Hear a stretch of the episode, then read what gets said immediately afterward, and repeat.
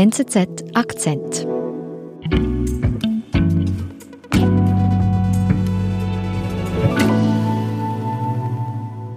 Nach anfänglichen Versuchen einiger Mitgliedstaaten für sich alleine eine Lösung zu finden, hat Europa sich zusammengerauft. Und nun stellen wir uns solidarisch dieser noch nie dagewesenen Herausforderung. Ja, Daniel, wen hören wir da? Wir hören die EU-Kommissionspräsidentin Ursula von der Leyen. Und zwar im Sommer letzten Jahres, wie sie die gemeinsame Impfstrategie vorstellt. Indem wir gemeinsam europäisch vorgehen, wollen wir die Wahrscheinlichkeit für alle Mitgliedstaaten erhöhen, einen wirksamen Impfstoff zu finden. Und so können wir auch besser sicherstellen, dass unsere Bürgerinnen und Bürger die erforderlichen Mengen zu einem erschwinglichen Preis zur Verfügung stehen werden. Ja, diese gemeinsame EU-Impfstrategie. Also die Idee dahinter ist, dass alle EU-Bürger in einem Zeitraum von 12 bis 18 Monaten wirksame und erschwingliche Impfstoffe bekommen sollen. Die Kommission soll dabei die entscheidende Rolle spielen. Sie soll mit den äh, Impfstoffherstellern verhandeln. Das ist das Mantra der EU-Kommission, das Mantra von von der Leyen. Gemeinsam wollen wir das bewältigen, solidarisch wollen wir sein. Ähm, gerade weil natürlich einige Staaten nicht so viel Geld haben, will man das gemeinsam machen, will man gemeinsame Verhandlungsmacht aufbauen. Ich zuerst taugt nicht als Motto, wenn wir eine weltweite Pandemie besiegen wollen. Mhm. Und wie beurteilst du ihre Worte? Das sind große Worte, wie man sie von Ursula von der Leyen kennt. Sie läuft ja immer zur Hochform auf, wenn sie was verkünden kann. Und hier ist das wichtig. Wir haben diese vier Monate Corona. Die Leute, die Bürger äh, lechzen nach guten Nachrichten. Und hier kommt also von der Leyen und ähm, stellt das Prinzip Hoffnung vor. Das ist eine Rolle, die sie unglaublich gut spielen kann. Mhm. Aber sie schürt damit eben auch Hoffnung. Mhm. Also ob, ob sie dann diese Erwartungshaltung auch erfüllen kann, ist die andere Frage.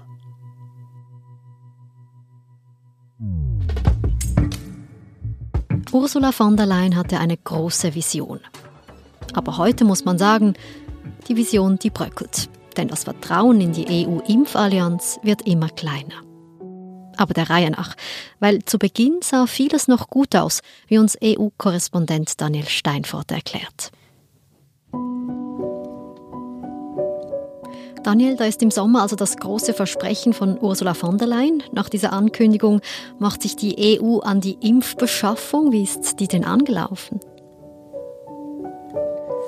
Am Anfang, also wir wissen nicht, wie es am Anfang lief. Äh, also keiner saß jetzt dabei bei den Verhandlungen. Übrigens auch die Verträge mit den Impfstoffherstellern sind ja bis heute teilweise nicht einsichtig. Aber was man sagen kann, ist, dass es im Herbst dann auch ein durchaus verhaltenen Optimismus gab. Es kündigte sich an, dass der Impfstoff recht schnell schon entwickelt werden kann, viel schneller als das viele dachten. Und im November gab es dann tatsächlich den ersten Durchbruch bei BioNTech. Nach einem Impfstoff gegen das Coronavirus haben das Mainzer Unternehmen BioNTech. Keiner hat ja damit gerechnet, dass es so schnell geht, dass, dass der Impfstoff so schnell entwickelt werden kann. Und einen Monat später oder anderthalb Monate später kam dann auch die Europäische Arzneimittelagentur EMA die diesen Impfstoff zugelassen hat. Mhm. Und wie gesagt, das waren dann zehn Monate nach Ausbruch der Pandemie. Das war eine tolle Erfolgsgeschichte für die EU. E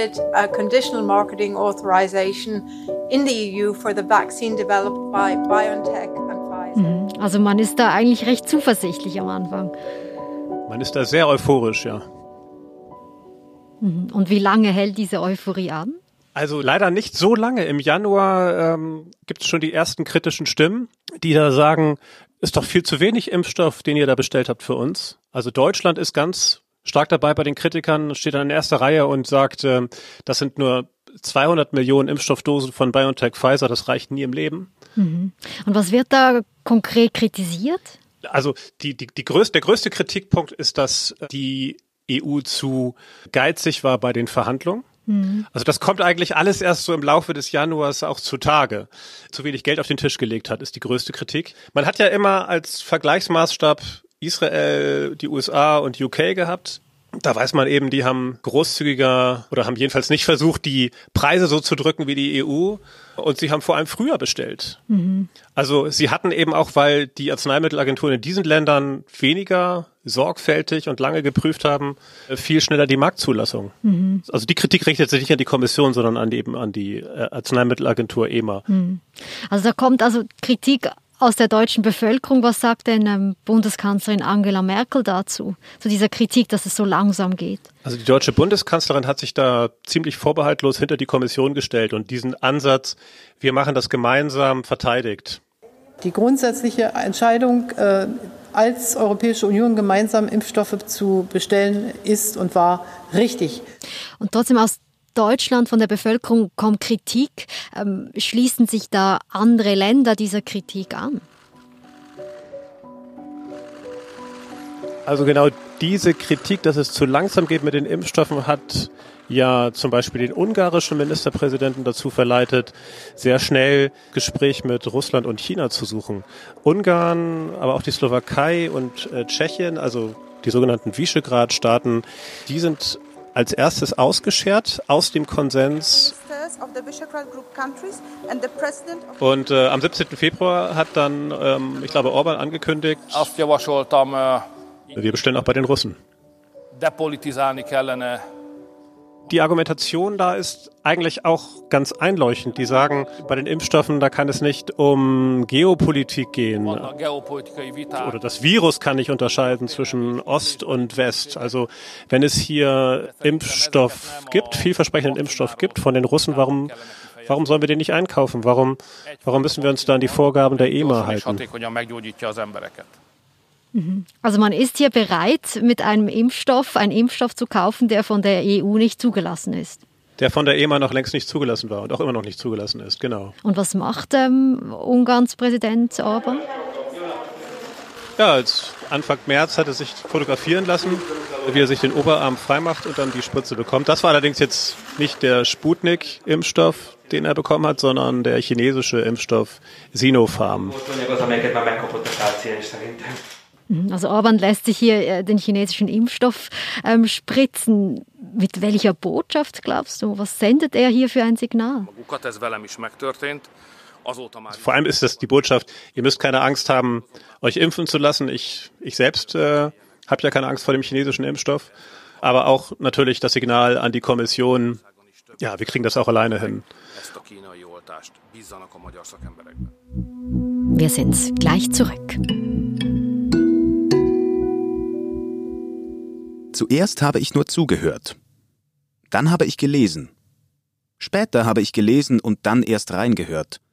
Und dabei immer guten Journalismus erlebt. Mit der NZZ habe ich mehr von der Welt. Und du? Jetzt dein Probeabo abschließen auf nzz.ch/akzentabo. Journalismus. Punkt. NZZ.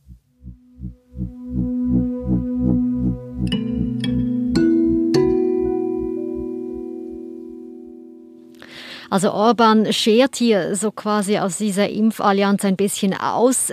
Folgen ihm da weitere Staaten? Was hat er ausgelöst? Das ist eine Interpretationsfrage. Vergangene Woche haben Dänemark und Österreich angekündigt, sich zusammenzutun. Der österreichische Bundeskanzler Kurz hat gesagt, er möchte da bei der Produktion mit Israel äh, zusammenarbeiten, äh, der Produktion von künftigen Impfstoffen. Da geht es ja vor allem um die um die nächste oder um die nächsten Virusmutationen. Mhm. Ob man das jetzt schon als Ausscheren beurteilen will, ist die Frage. Auf jeden Fall wird das in der Kommission so gesehen, dass das quasi auch ein ein Vertrauensproblem ist für die gemeinsame Impfstrategie. Denn Österreich, also der österreichische Bundeskanzler Kurz hat gesagt, ich glaube, dass es gerade im Bereich der Gesundheit, gerade im Bereich der Produktion von Impfstoffen durchaus sinnvoll ist, global zusammenzuarbeiten. Prime Minister Mette Frederiksen of Denmark and uh, Chancellor Sebastian Kurz of uh, Austria, welcome both of you to Jerusalem. This is uh, a special day when two uh, der österreichische Bundeskanzler und die dänische Ministerpräsidentin sind ja jetzt schon nach Israel geflogen und haben das Abkommen unterzeichnet. Kind of a collective effort uh, to secure better and also more reliable access to vaccines. And I would like to thank you, Bibi, and you, Mette, for this cooperation because I think that it is important to work together in order not only to fight the virus now, but also to fight the mutations in the next years. Thank you. Hm. Welches Signal senden denn Österreich und Dänemark jetzt, wenn sie mit Israel zusammenspannen? Also das Signal ist ja schon, äh, uns geht es zu langsam. Ihr seid äh, nicht schnell genug. Wir, wir müssen schauen, was, ähm, was externe Dritte noch anbieten können. Und da geht es natürlich darum, auch wieder, dass sie sagen, ja, die, die EMA ist zu langsam bei den Zulassungen von Impfstoffen. Andererseits kann man auch sagen, ist das auch ein bisschen eine politische Show. Also im Falle des österreichischen Bundeskanzlers, der auch nicht frei ist von Populismus, würde ich das schon behaupten, dass da auch wieder ein bisschen ähm, der eigenen Bevölkerung Tatenkraft demonstriert wird, äh, um vielleicht auch ein bisschen zu übertönigen die eigene Ratlosigkeit. Hm. Und was bedeutet denn das jetzt für diese Grundidee, die von der Leyen hatte, diese Impfstrategie, wenn hier einzelne Staaten vermehrt ja, ein bisschen die eigene Wege gehen? Ja, wenn wir uns an diese Ankündigung vor fast einem Jahr zurückerinnern. Deswegen stellen wir heute eine europäische Impfstrategie vor. Indem wir gemeinsam europäisch vorgehen, wollen wir die Wahrscheinlichkeit für alle Mitgliedstaaten erhöhen. Das sollte ja eine Erfolgsgeschichte sein. Und ob sie das noch ist, das ist jetzt die Frage. Also es gibt jetzt doch einige Kratzer an diesem Narrativ. Eben, ähm, dass Ungarn, die Slowakei, Tschechien, Österreich und Dänemark ausscheren. Es gibt jetzt einfach Staaten, die sich nicht mehr an den Konsens halten. Es gibt jetzt die, die Ausscherer und es dauert nach wie vor sehr lange, bis die Impfstoffe ankommen. Die EU hinkt immer noch hinterher. Ironischerweise auch den Briten hinterher. Und das äh, hinterlässt Kratzer an, an diesem Erfolgsversprechen. Hm. Was hat denn das jetzt für politische Folgen, wenn im schlimmsten Fall diese Impfstrategie am Ende wirklich gar nicht aufgeht? Also wenn die Impfstrategie nicht aufgeht, dann ist das natürlich Wasser auf den Mühlen der EU-Gegner, die schon immer argumentiert haben, die Europäische Union ist letztlich ein Schönwetterverein. Mit richtigen Krisen kann sie nicht umgehen. Das können Mitgliedstaaten selber am besten, die schon immer argumentiert haben, welchen Mehrwert hat diese EU eigentlich für uns. Aber die Frage, ob die EU gescheitert ist in dieser Jahrhundertkrise, finde ich nicht ganz leicht zu beantworten. Ist auch eine Frage der Perspektive. Ja? Also wenn du ein kleiner Mitgliedstaat äh, bist, der wahrscheinlich in den Verhandlungen mit den Impfstoffherstellern schlechter abgeschnitten hätte. Oder wenn du ein großer Mitgliedstaat bist wie Deutschland, der vielleicht sehr viel besser verhandelt hätte und wo dann vielleicht jetzt viel schneller Impfstoff verfügbar wäre. Ja, also das ist sozusagen, das sind, das sind äh, zwei unterschiedliche Perspektiven. Kommen auch zu unterschiedlichen Schlüssen, ob jetzt die EU als Ganzes versagt hat. Hm.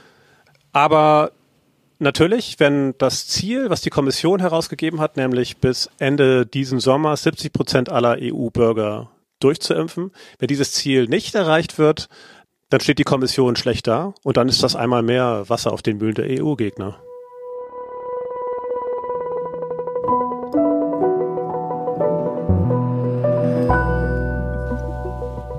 Ja, Daniel, vielen lieben Dank und liebe Grüße nach Brüssel. Vielen Dank nach Zürich.